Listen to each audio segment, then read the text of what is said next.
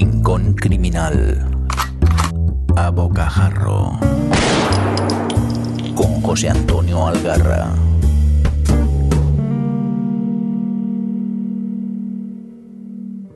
¡Hey! Sed todas y todos bienvenidas a este rincón del Rincón Criminal. Como siempre, y desde Sons Podcast, me paso para contaros sobre mis lecturas favoritas. Pero antes que nada, quiero daros gracias por la cálida acogida que habéis dado a este pequeño podcast. Eh, No sabéis lo mucho que me mola recibir vuestros comentarios y sugerencias. Si además os animáis a leer alguno de los libros que comento y además tenéis a bien compartirlos conmigo, pues ya sería la hostia. Ya alguno lo ha hecho, ¿eh? Y ya sabéis que me encanta charlar con vosotros. Venga, ya no me enrollo más, que esto tiene espíritu liviano y sin ánimo de robaros demasiado tiempo. Vamos con otro disparo a bocajarro. En el caso de esta novela serían tres. Perdón por la coña, no le he podido evitar. Vale que la lectura es una actividad solitaria, pero mira que nos mola un buen evento literario y ya, ya una feria del libro, ni os cuento. Compartir impresiones sobre tus lectoras favoritas con amigos y colegas lectores, además de saludar a tus escritores favoritos, a poder ser al calor de unas cañas, es algo insuperable. Pues bien, con este espíritu me acerqué en septiembre a la Feria del Libro de Madrid, que por fin, por fin, la tuvimos después de un par de malditos años pandémicos. Un fin de semana maravilloso. Había quedado con Paco Gómez Escribano, con Félix García Hernán, pues para que me firmaran sus últimas novelas y, por supuesto, comer y beber como mandan los cánones.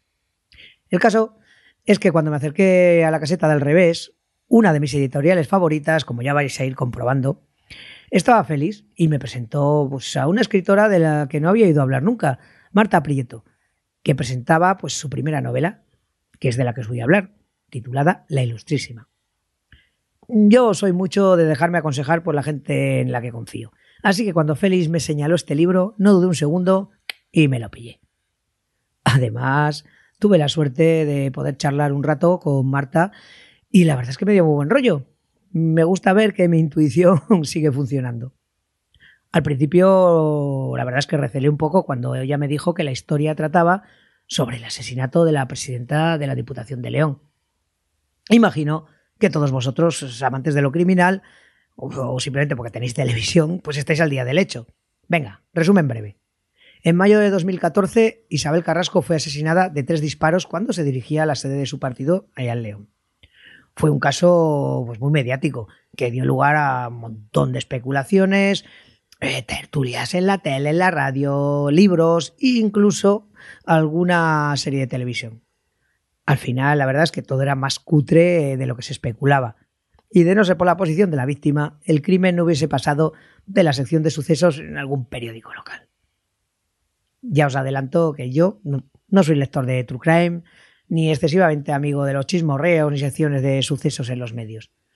Pero la, próxima, la propia escritora me dejó claro que, aunque inspirada en estos hechos, esta es una novela de ficción y de personajes. Pues sí, la verdad es que es una historia muy coral. Varios son los personajes protagonistas y todos ellos están perfectamente dibujados. Funciona, funciona como un mecanismo de, de precisión donde ves cómo todo va clac, clac, encajando hasta llegar al desenlace. Desenlace no por sabido menos impactante. Y es que la trama te envuelve de, tan de tal forma que a lo que parpadeas, vas, ya llevas medio libro. Otra cosa os voy a decir. No recuerdo novela en la que haya tantos personajes y que sean todos tan mezquinos, egoístas y miserables. No empaticé con ninguno de ellos y pese a eso me sentí atrapado por sus vidas de mierda.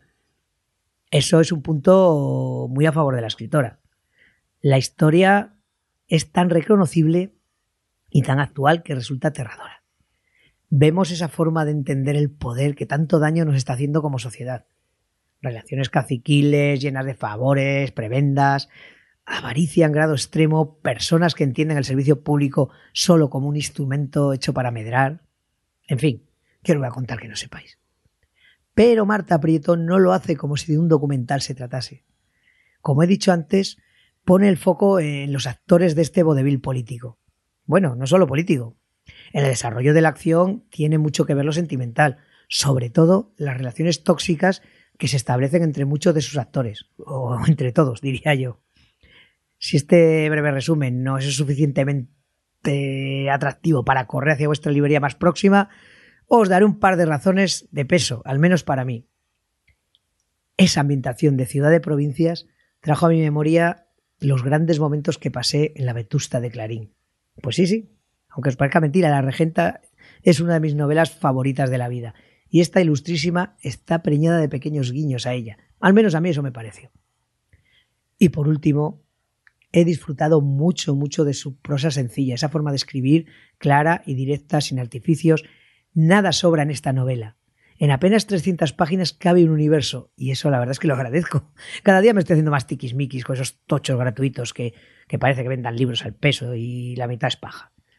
Os aseguro que este no lo es. Os recuerdo que está editado por al revés y que está recién salidito del horno. Os dejo que estoy a punto de terminar otra interesantísima lectura que espero traeros a, a bocajarro en breves. Gracias, señor Mirindo, por tus mágicas manos que haces esto posible y a vosotros por la compañía. Salud y hasta pronto. Hasta aquí esta edición de El Rincón Criminal, un podcast alojado en Sons, red de podcasts. Encuentra mucha más información de este episodio en nuestra página web sons.red barra rincón criminal y descubre muchos más podcasts en sons.red. ¿Te gusta la novela negra? ¿Te gustaría conocer quién hay detrás de tus libros favoritos? Descubre Entrevistas Criminales, un podcast spin-off surgido del Rincón Criminal, donde José Antonio Algarra charla con sus autores favoritos de novela negra. Encuéntranos en sons.red barra entrevistas criminales.